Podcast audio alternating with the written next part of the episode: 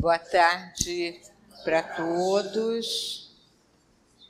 É, nós estamos iniciando um capítulo, capítulo 6, Cristo Consolador.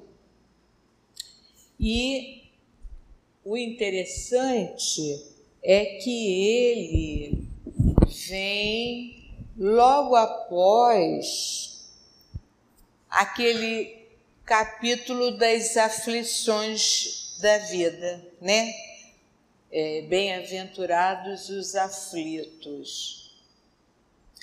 Depois de mostrar para nós todo tipo de aflição do seu tempo, e nós fomos trazendo aquelas formas de sofrimento do passado para nossa para o nosso tempo. Lembram que nós falamos é, de guerras, né? E que hoje em dia, graças a Deus, nós não temos guerra na nossa terra. Mas temos aqueles embates que acontecem o tempo todo, infelizmente, que fazem a gente sofrer, que a gente se desequilibra, né? E são as famosas aflições que batem na porta de todos nós. E como é, é, nos consolarmos e como é, suportarmos essas aflições. Então, é, Jesus, lá no século I da era cristã, é, foi mostrando ao povo do seu tempo que mais importante do que a lei da força era a lei do amor.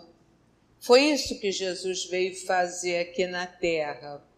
É, desfazer aquele homem primitivo que duelava, que disputava riqueza, que matava por um pedaço de terra, que estabelecia privilégios de toda ordem, que fazia, praticava a escravidão, a escravidão branca, a escravidão amarela, a escravidão negra, a escravidão de pessoas humildes, a escravidão de príncipes e reis e filósofos e professores, tudo isso acontecia.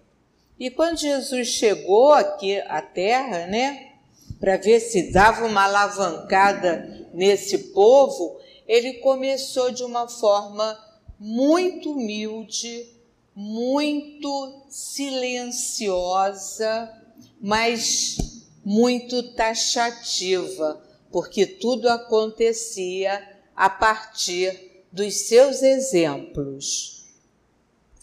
E ele foi devagarzinho mostrando para nós, isso já agora, nesses 21 séculos, que as nossas aflições são muito provocadas por nós. Se nós pudéssemos ser menos egoístas, sofreríamos muito menos. Se nós não fôssemos tão invejosos, nós sofreríamos muito menos. Ou seja, se nós nos resignarmos com a nossa vida, se nós aceitarmos a vida que nos foi destinada, se nós aceitarmos as limitações que nos reconhecemos ter, a vida fica mais fácil. Se não tivermos inveja, fica ótimo. Quando a gente não tem inveja, a gente é feliz com aquilo que tem. E é muito bom, muito bom. Não há aflição desse jeito. Bom, e aí os séculos foram passando, a humanidade foi se renovando, os homens nasciam, viviam pouco tempo e morriam. E começava tudo de novo. E no século XIX, 19, é um daqueles homens que devia representar a nata da intelectualidade da época, uma vez que ele era professor, era professor de gramática de língua francesa, de matemática, de física, química, astronomia, fisiologia, quer dizer, era um intelectual. Esse homem, por conta da, do seu, da sua curiosidade intelectual, começou a perceber fatos que sempre existiram, desde que mundo é mundo. Mas ele passou a olhar com olhar de cientista, quer dizer, com aquele olhar que o cientista tem no seu no seu na sua bancada de estudo, ele começou a perceber coisas que ele sempre via, mas não entendia. E aí, o que que aconteceu? Ele começou a prestar atenção numa situação que era tipo assim, uma distração social, né? Era muito comum na, naquela sociedade francesa fazer reuniões, né? Em que é, vamos, vamos ler o futuro, vamos saber o que vai acontecer no dia de amanhã. E aí começaram a aparecer aquelas mesas, é, mesas falantes, né? Porque eles se reuniam em torno da mesa, faziam os copos se movimentarem em torno das letras do alfabeto, e assim, com muita dificuldade, iam formando palavras, frases. Olha que coisa difícil. Mas só que essas coisas que saíam ao final de cada uma dessas reuniões tinha sentido. Não era bobagem. Tinha sentido. E ele começou a observar isso. E a partir daí, ele entrou em contato com outras pessoas que tinham a capacidade de receber essas mensagens de forma tão difícil, mas conseguiam, e ele começou a arrumar essas mensagens. Elas vinham de várias partes do mundo. E ele começou a arrumar essas, é, esse material escrito. E foi assim que ele conseguiu montar cinco livros básicos. Básicos. Livros de filosofia, livro de ciências e livro de religião. Vamos ver como é que isso funcionou. O século XIX foi aquele século onde as grandes ideias surgiram é, foi aquele século em que as ciências se desenvolveram, o positivismo, a filosofia se desenvolveu, o liberalismo, que é a mesma ideia na economia, também foi se desenvolvendo. Então, é coisas que a gente tem que perceber. Nada é por acaso nem é sozinho. Naquele momento, naquele século, naquele espaço de 100 anos, a espiritualidade maior percebeu que a humanidade já estava em condições de alavancar o seu pensamento na área econômica, na área filosófica, na área científica, na área religiosa. E o que que eles começam a fazer? Vão surgindo espíritos luminares que vão reencarnando no nosso planeta e trazendo com eles os conhecimentos de que eles eram possuidores. Conhecimentos que foram se acumulando e que chegou o momento em que eles podiam já ser organizados. Então, o Allan Kardec, é, esse francês Léon Hippolyte Denisard Rivail, que tomou como codinome, como apelido, Allan Kardec, era um francês, né? Nasceu lá em Lyon, era de uma família católica. Olha só, tudo é arrumadinho. Ele era de uma família católica, mas foi criado entre protestantes. Olha só, como é que a coisa funciona. Isso per permitia a ele entender do catolicismo, entender do protestantismo e ter a isenção do filósofo e matemático e físico que ele era. Portanto, uma, um raciocínio mais cartesiano. E ele então vai organizar, ele não escreveu nada, ele organizou os escritos que foram pululando pela América, pela Inglaterra, pelos Estados Unidos, pela França, e foi arrumando isso. E foi assim que ele conseguiu, com muito esforço, fazer o primeiro livro que representava a doutrina de um novo olhar sobre o mundo. O livro dos Espíritos. Imagine o escândalo que não foi ele editar um livro que tratava da existência de espíritos. E ele foi adiante. Esse era o primeiro momento. Era tratar o que ele queria de forma filosófica.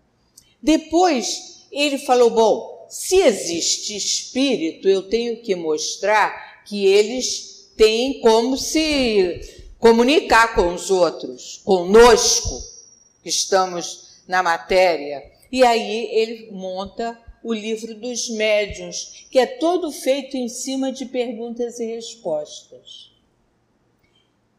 Até que ele consegue arrumar aqueles é, textos todos que apareciam no seu tempo e montou o Evangelho segundo o Espiritismo.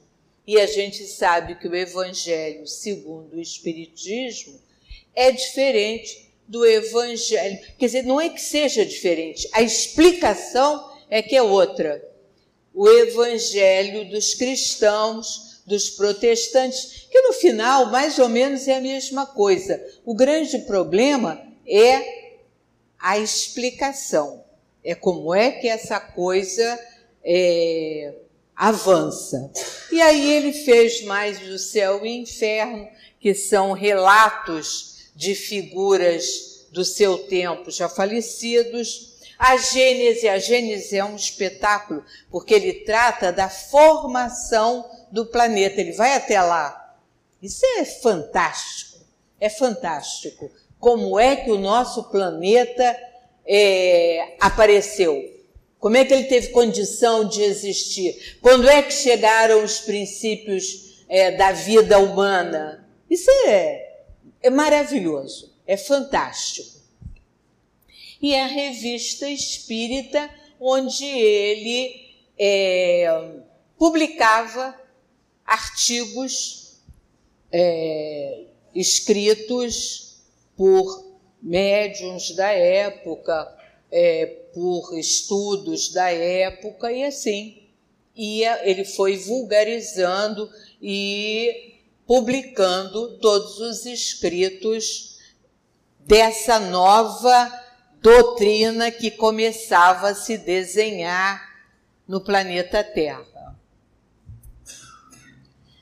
E aí, o Espiritismo que o Kardec começou a arrumar dentro daquelas caixinhas, começa a trazer para nós informações que nós não tínhamos. Ou se tínhamos, só ficava para meia dúzia de pessoas, os chamados iniciados. É, essa doutrina da, das vidas sucessivas, quer dizer, a roda das encarnações, a gente para um pouquinho, volta de novo, para outro pouquinho, torna a voltar. Gente, os egípcios já sabiam disso. Lá, bem lá atrás, muito antes de Jesus. Os egípcios já sabiam, os gregos já sabiam. Todo mundo sabia. Eles apenas não entendiam de forma racional e por que que isso tinha que acontecer. Isso é que eles não sabiam, porque pensem só uma coisa. Quando a gente, é, ainda agora, quando eu falei da formação do Kardec, ele era professor, quem é professor aqui sabe que a gente não pode ser professor de matemática, de português, de física, de química, de biologia, de astronomia.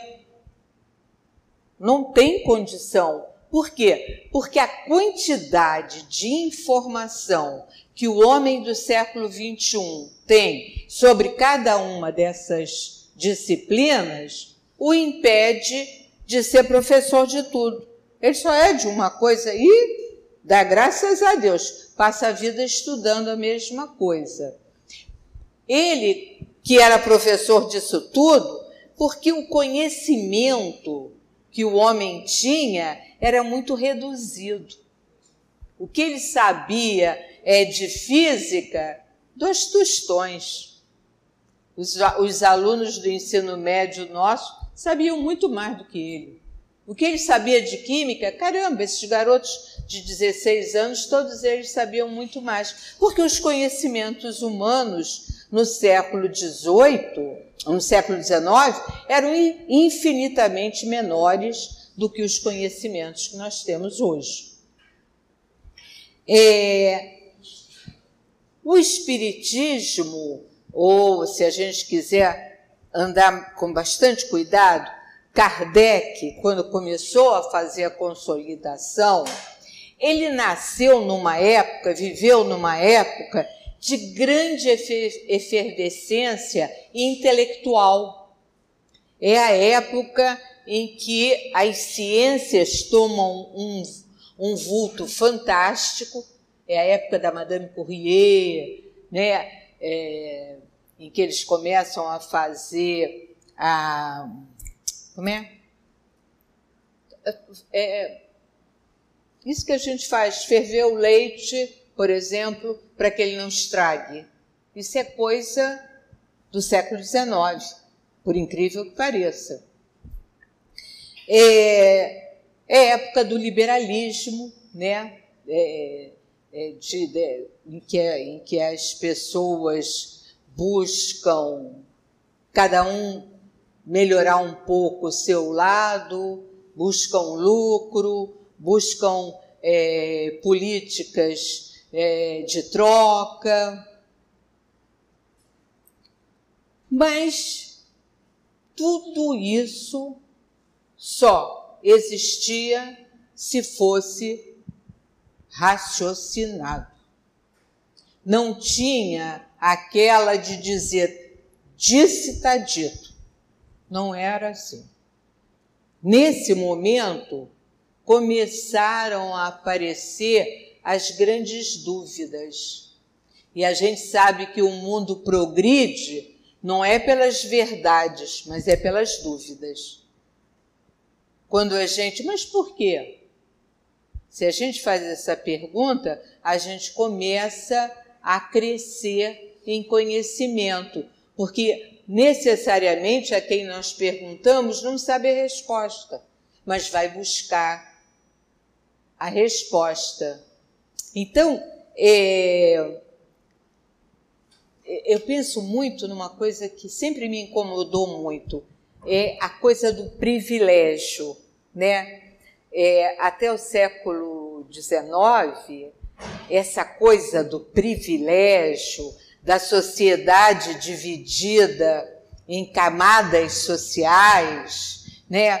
É, a sociedade ainda aceitando a escravização do homem pelo homem, é, a sociedade em que o rico pode tudo, o pobre nada pode, a sociedade em que as mulheres são consideradas sem alma. Olha que absurdo, que loucura. Aquela sociedade em que as mulheres. Olha, tem um negócio que eu fico danada da vida até hoje. Já passaram dois séculos.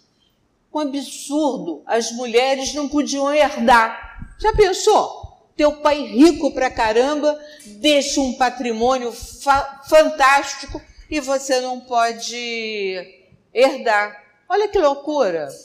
Ou então você tem que, você herda, mas tem que ter um tutor porque você não tem capacidade de administrar os seus bens. Olha que loucura!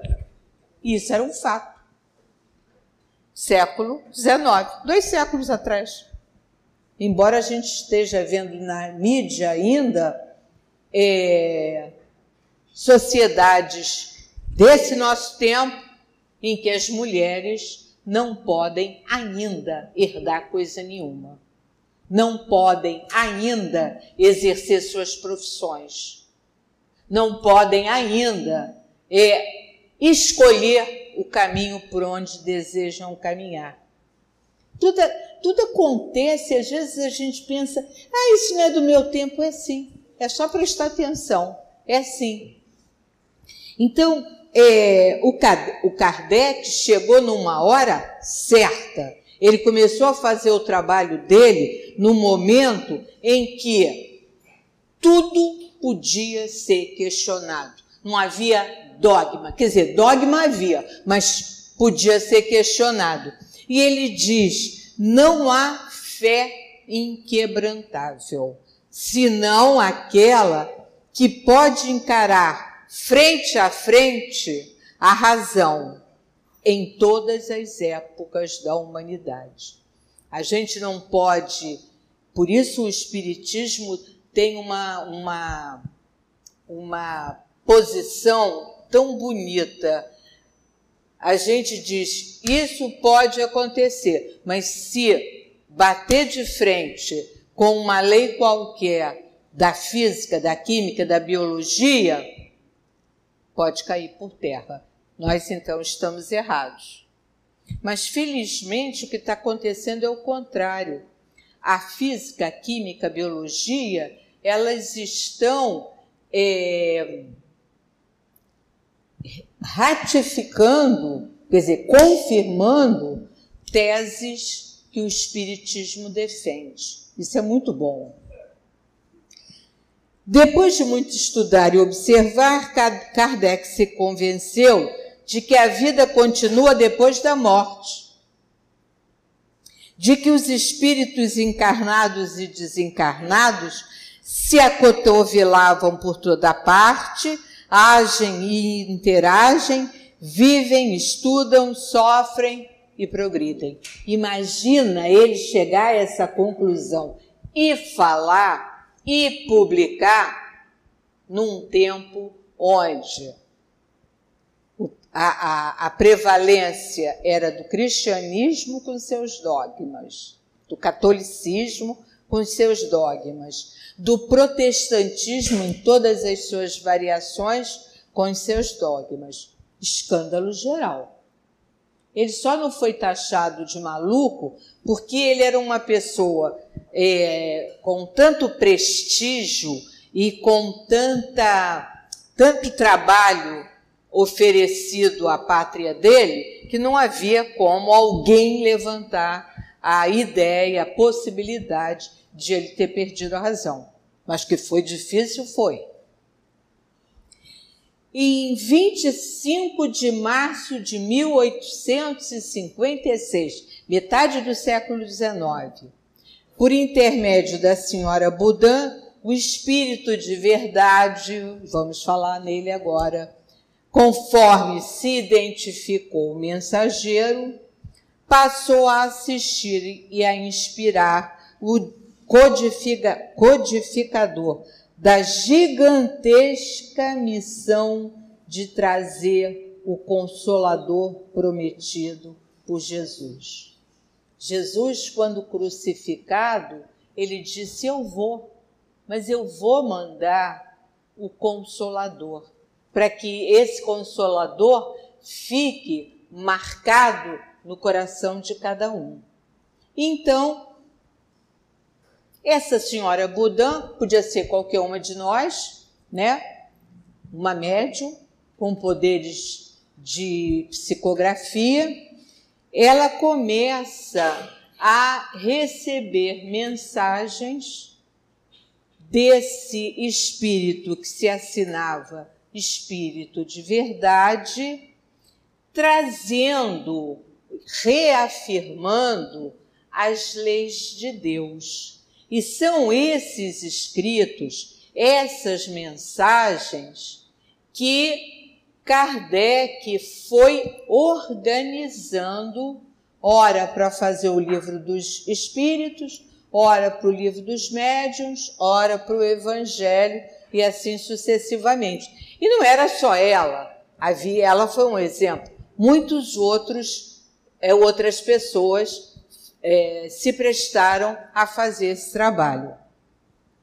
E o Espírito de verdade ensina a obedecer à lei de Deus, que se resume no dever do amor e da caridade. Olha que lei maravilhosa! Não tem muitos artigos, não tem parágrafos, é, não tem itens, nada disso. Não está sujeita à interpretação, nada disso. É isso. A, a lei de Deus é: amai-vos uns aos outros como eu vos amei, e pratiquem a caridade uns pelos outros. Não tem muito, não tem o que discutir. É isso aí e tendo sempre fé no futuro e esperança. É uma coisa que eu falo o tempo todo, eu acho que eu fico chata de tanto que eu repito. É preciso que a gente tenha esperança. Esperança. Hoje eu saí da minha escola de conselho de classe do ensino médio.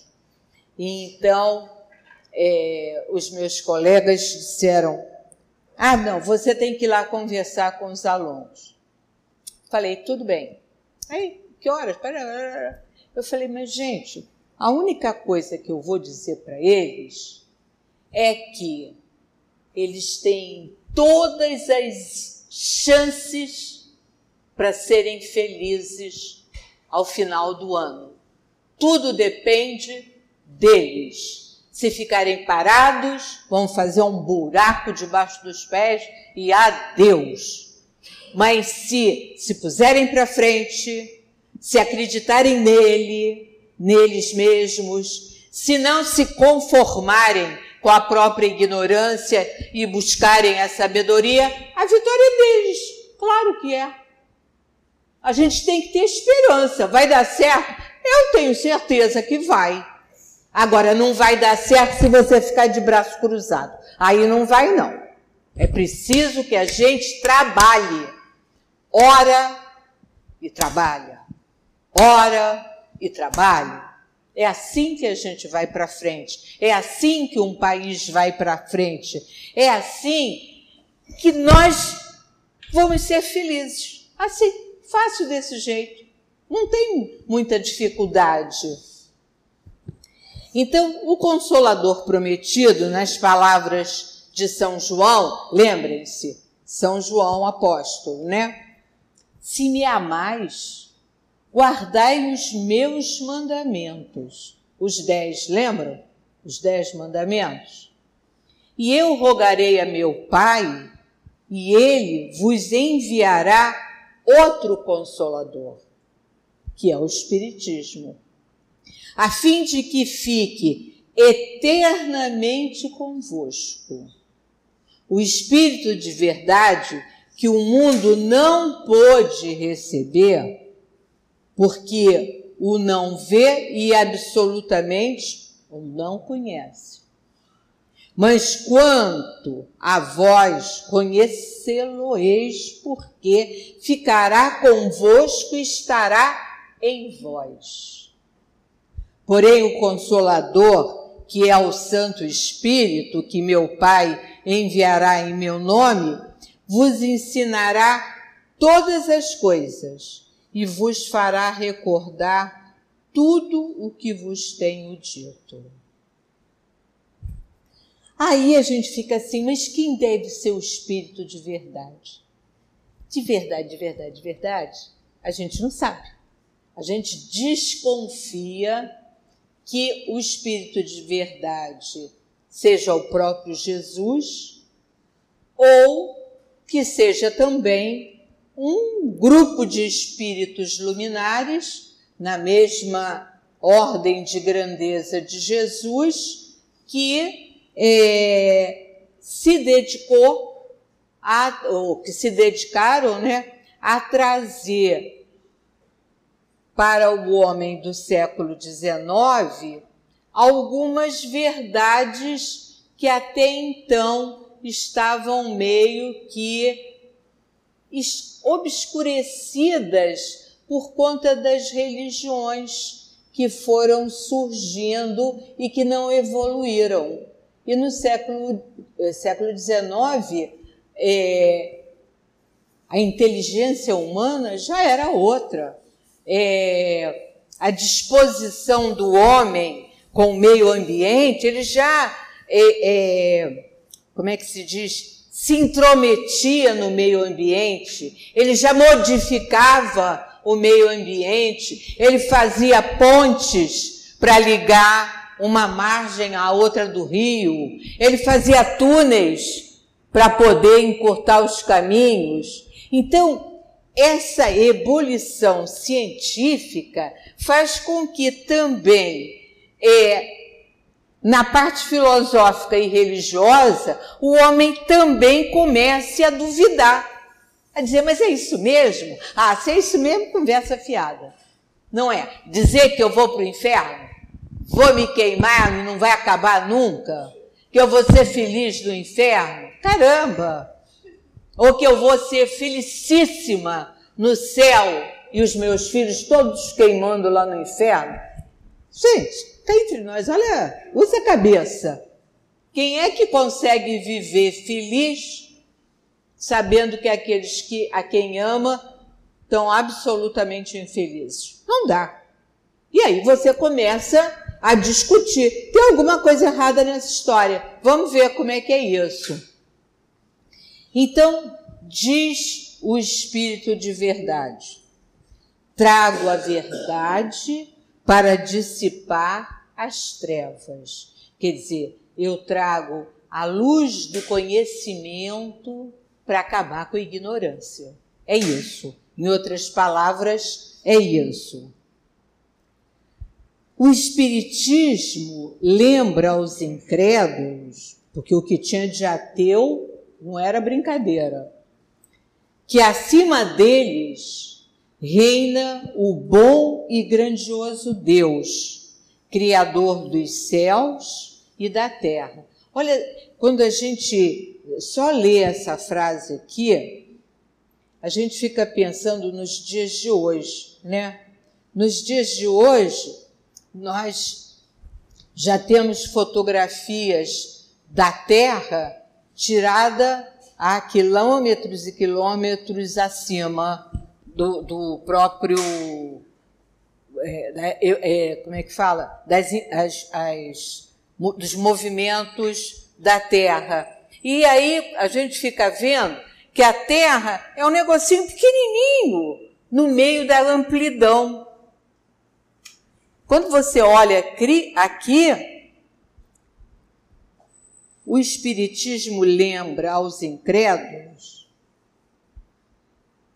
que acima deles, para eles não havia nada. Acabou, morreu, acabou. Reina o bom e grandioso Deus, o Criador dos céus e da terra. Quando a gente fala Criador dos céus e da terra, tem tanta criação nisso, porque é o Criador do espaço sideral.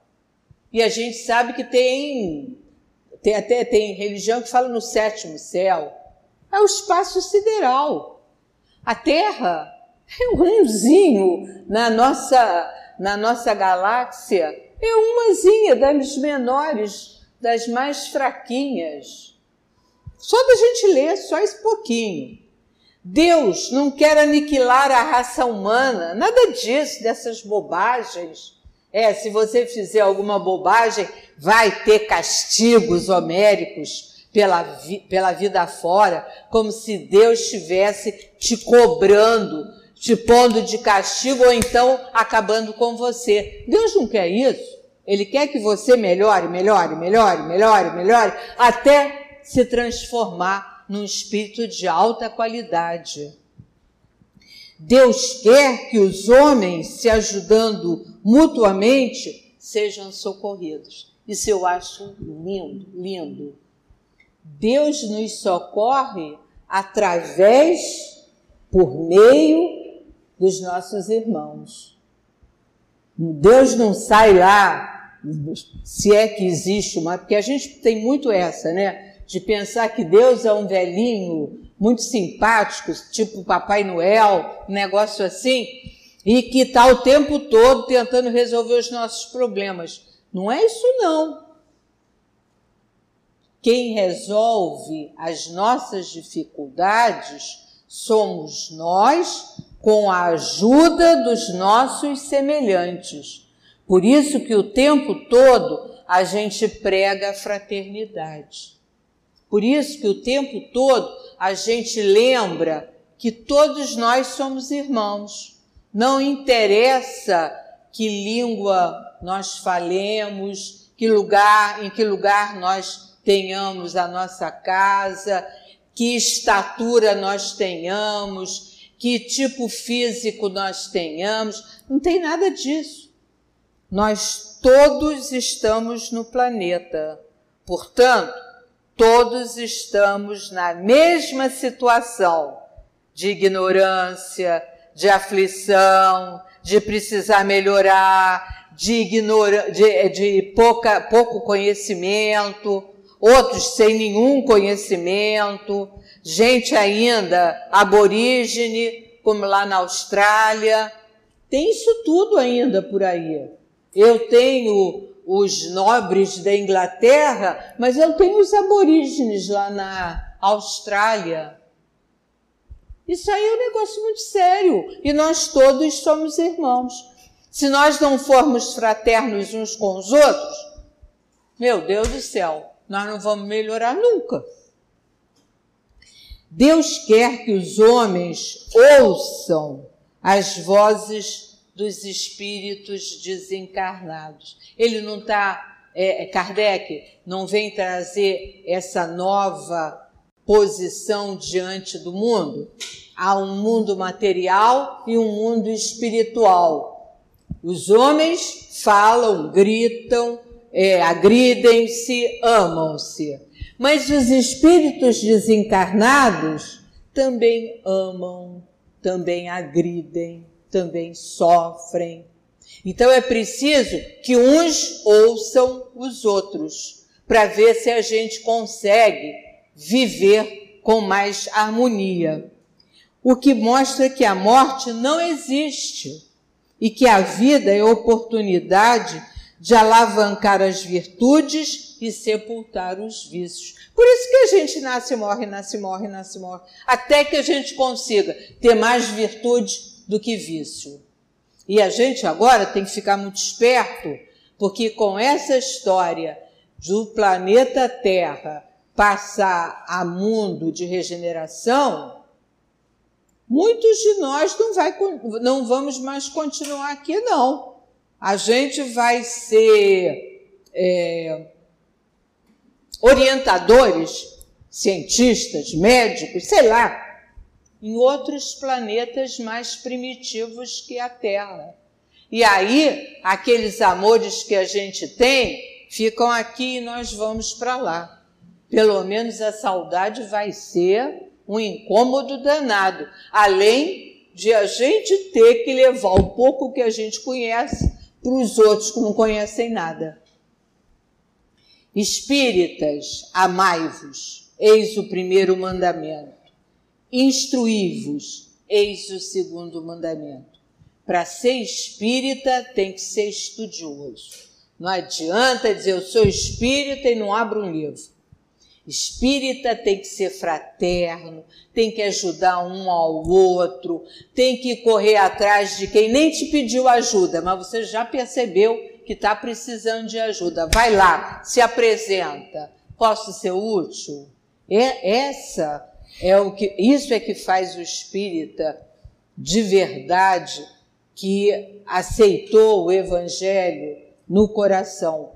É isso que tem que ser, não pode ser diferente. Irmãos, nada morre. Jesus Cristo é o vencedor do mal.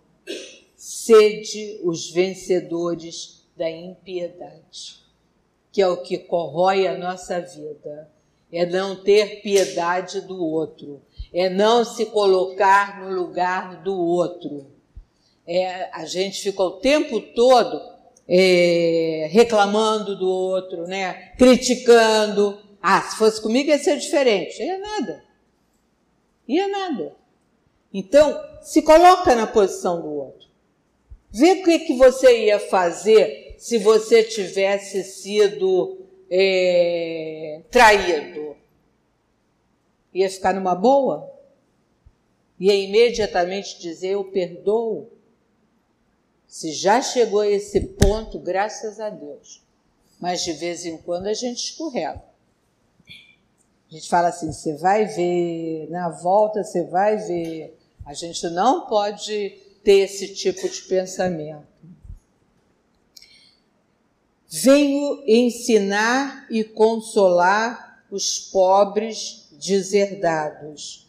Deserdados somos todos nós, os infelizes, porque nós criamos as nossas infelicidades. E o Consolador Prometido procura é, ensinar que tem aflição que a gente inventa, que não precisa ficar criando rugas porque está com inveja do vizinho.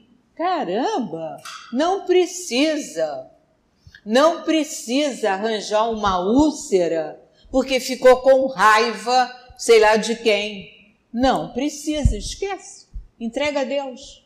Ele vai saber fazer um momento de conciliação Trabalhai todos os dias para suprir as necessidades do corpo. As do espírito são cultivadas pela providência divina no silêncio dos vossos pensamentos. Também uma coisa que me, me, me irrita muito é as pessoas ficarem torcendo para se aposentar. Caramba! O trabalho é a mola da vida.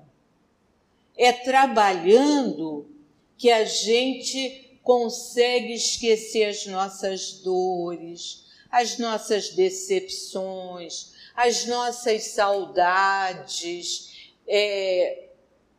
Quando a minha mãe morreu, eu perdi o chão.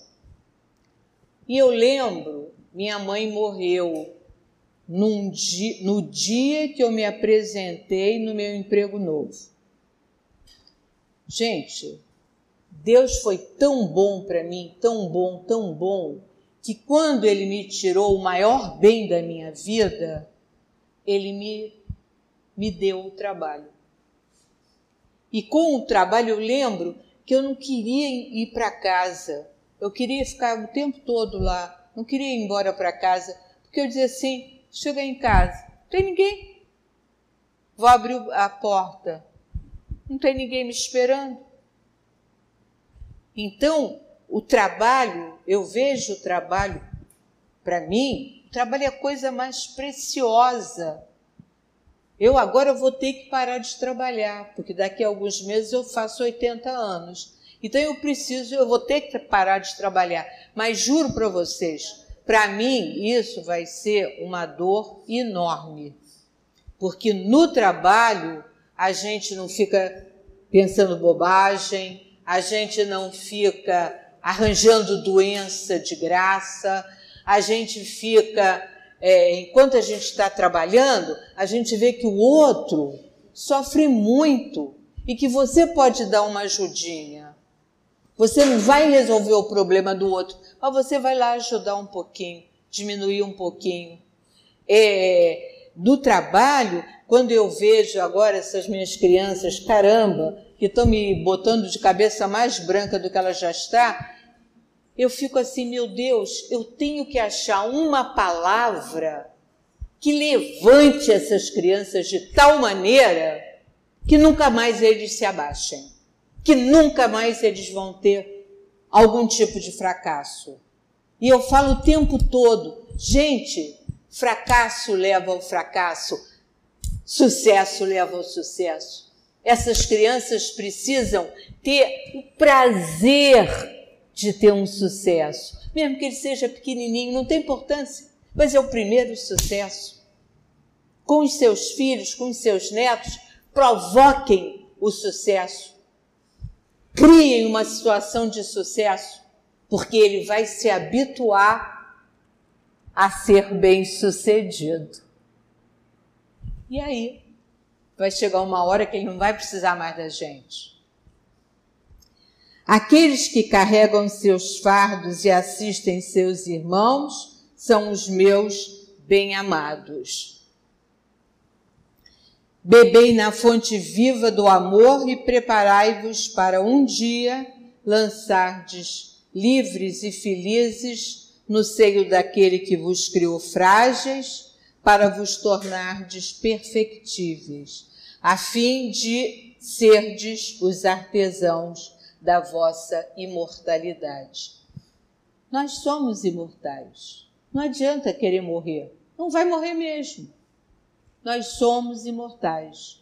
Então é melhor que a gente construa essa nossa imortalidade na felicidade, sem sofrimento.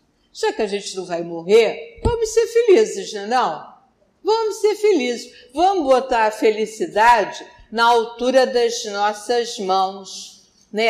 Aquele, tem uma, uma poesia que diz assim: a felicidade é árvore frondosa, toda riada de dourados pomos, existe sim, mas nós não a alcançamos, porque sempre a colocamos onde ela está e nunca a pomos onde nós estamos.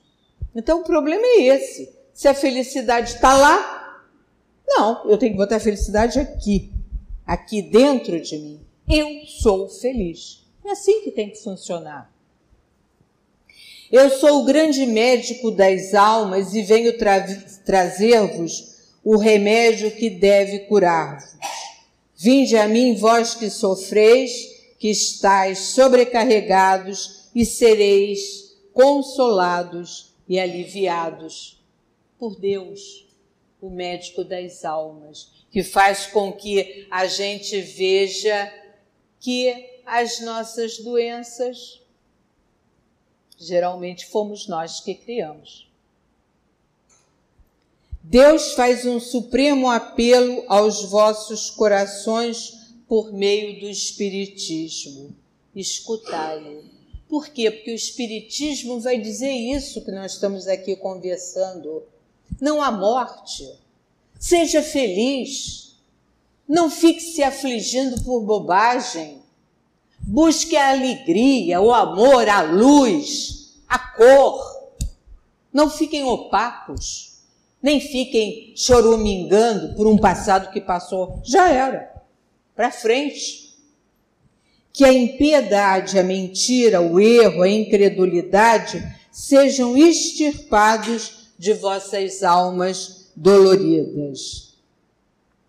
Que no futuro pratiqueis a lei divina, humildes e submissos ao Criador. Amai e orai sede dóceis aos Espíritos do Senhor, invocai-o no fundo do coração. Eis-me aqui, venho até vós, porque me chamastes. Não há prece sem resposta. Não há prece sem resposta. A resposta pode não ser aquela que nós gostaríamos, mas nenhum pedido fica sem ser atendido, no tempo certo, na hora determinada. Deus consola os humildes e dá forças aos aflitos que imploram por ela, sempre, todo dia. Meu Deus, dai-me força e coragem para enfrentar o dia de hoje com todas as suas surpresas, com todas as suas decepções, com todas as suas dificuldades. O devotamento e a abnegação são uma prece contínua e encerram um ensinamento profundo. Na sabedoria humana, devotamento, devotamento e abnegação abrir mão dos seus direitos, resumem todos os deveres que a caridade e a humildade impõem. O sentimento de dever cumprido proporciona tra tranquilidade de espírito e resignação. Quando ao final do dia a gente diz, ai, graças a Deus, deu tudo certo, ou ai, graças a Deus, consegui fazer tudo que eu achava que eu não ia conseguir, mas eu consegui. Uf! Segunda-feira é um dia que eu digo para a Leuda, né, Leuda? Graças a Deus, deu tudo certo. Trabalhei desde seis horas da manhã, vim para a casa espírita, estive junto de todos. Ai, meu Deus, muito obrigada pelo dia de hoje, muito obrigada. Deu tudo certo. Então, é, são essas as palavras. Tem mais? Tem mais? Não. São essas as palavras que que eu consegui colocar na tela. Mas o fechinho eu não coloquei porque meus, os meus conhecimentos de informática são mais ou menos. Então, é, tem uma, tem uma frase, um textinho, que eu acho fantástico. Foi o Fernando Pessoa, um escritor português, que escreveu essas palavras. Olha só. O valor das coisas não está no tempo em que elas duram, mas na intensidade com que acontecem. Cadeira do dentista é um século. O momento que eu estou almoçando na minha casa passa depressa. Por isso, existem momentos inesquecíveis. Existem momentos inesquecíveis, coisas inexplicáveis e pessoas incomparáveis. E aí eu vi Jesus, o milagre da multiplicação dos pães, das curas pela imposição das mãos. E todo aquele, e todo aquele período de 33 anos, tão curtinho, em que ele viveu entre nós. Foram momentos inesquecíveis, inesquecíveis, porque ele era a pessoa por excelência. Que a paz de Jesus fique conosco, nos guarde, nos oriente, nos fortaleça e que nos ensine os caminhos da resignação. Muito obrigada.